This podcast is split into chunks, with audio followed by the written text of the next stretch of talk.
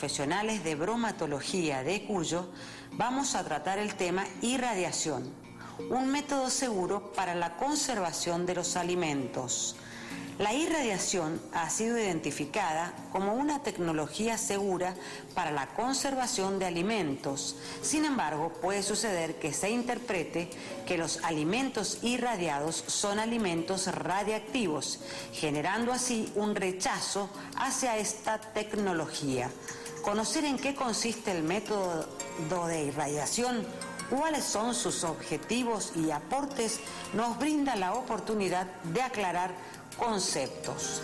¿Qué es la irradiación de alimentos? La irradiación es un método de conservación que consiste en someter a los alimentos a la acción de radiación ionizante o electromagnética, rayos electromagnéticos o partículas de alta energía durante un cierto lapso de tiempo. Con este fin se aplican rayos llamados gamma o rayos X los mismos que se usan en radiología. También se hacen tratamientos con luz ultravioleta, luz UV, que eliminan microorganismos patógenos. Estos agentes físicos que no utilizan sustancias químicas sobre los alimentos para su tratamiento son formas de energía que alteran la integridad de microorganismos o afectan la brotación de tubérculos y raíces, papas, cebollas, zanahorias, etc., entre otros. La irradiación de alimentos se caracteriza por ser un proceso en frío y que se puede realizar en envases cerrados. Los materiales de los envases deberán asegurar una buena preservación e inviolabilidad de los alimentos y ser compatibles con el proceso de irradiación. Propósitos u objetivos de la irradiación de alimentos. Inhibir la brotación durante el almacenamiento de bulbos, tubérculos y raíces. Retrasar la maduración de frutas y vegetales frescos. Desinfestación de insectos control de microorganismos alterantes y patógenos, parásitos, insectos y hongos. Esterilización comercial con el fin de alcanzar mercados de alta exigencia. Otra aplicación estudiada y aprobada a escala piloto en Argentina es la esterilización de platos preparados en envase cerrado destinados a pacientes inmunocomprometidos. Por ejemplo, ensaladas de frutas y o de vegetales crudos. Además, los alimentos irradiados se pueden utilizar en situaciones de desastres y catástrofes. Rayos y centellas. ¿Es segura la irradiación de alimentos? La irradiación es el método de conservación de alimentos más estudiados en cuanto a su inocuidad. Se han realizado innumerables estudios y organismos internacionales como la Organización de las Naciones Unidas para la Alimentación y la Agricultura, FAO son sus siglas en inglés, el Organismo Internacional de Energía Atómica, IAEA e son sus siglas en inglés el Codex Alimentarius y la Organización Mundial de la Salud. Coinciden en que con los métodos actuales los alimentos irradiados no se vuelven radioactivos y no cambian sus propiedades nutricionales ni características organoelípticas.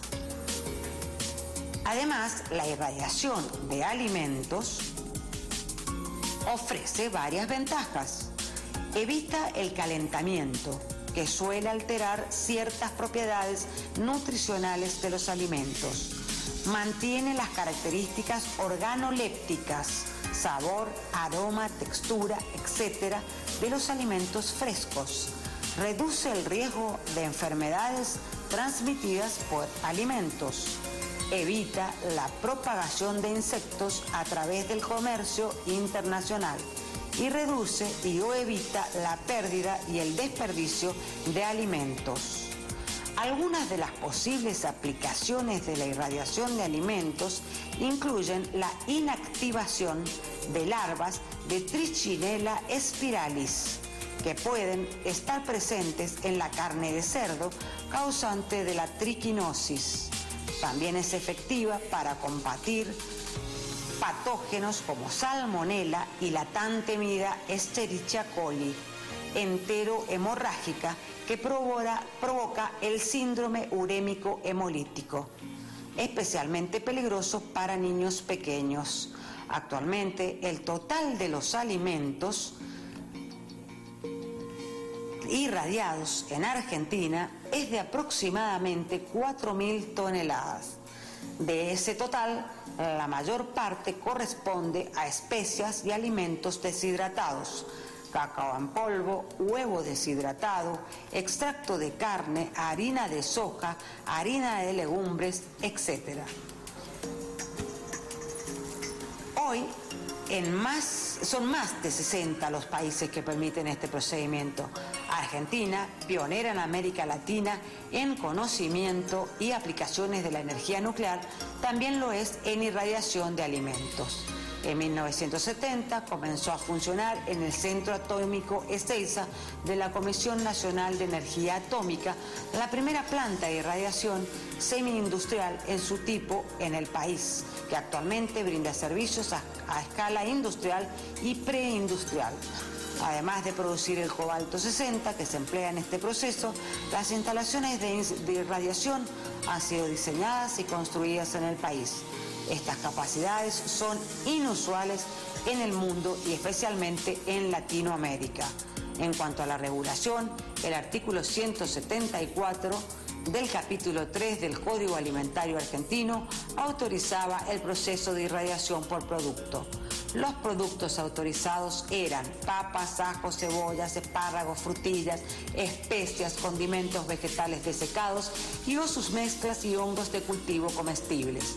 En octubre de, 2017 se modificó y actualizó el artículo 174 del capítulo 3 del Código Alimentario Argentino, incorporando ocho clases de alimentos que pueden ser tratados con radiaciones ionizantes con propósitos específicos y estableciendo límites máximos.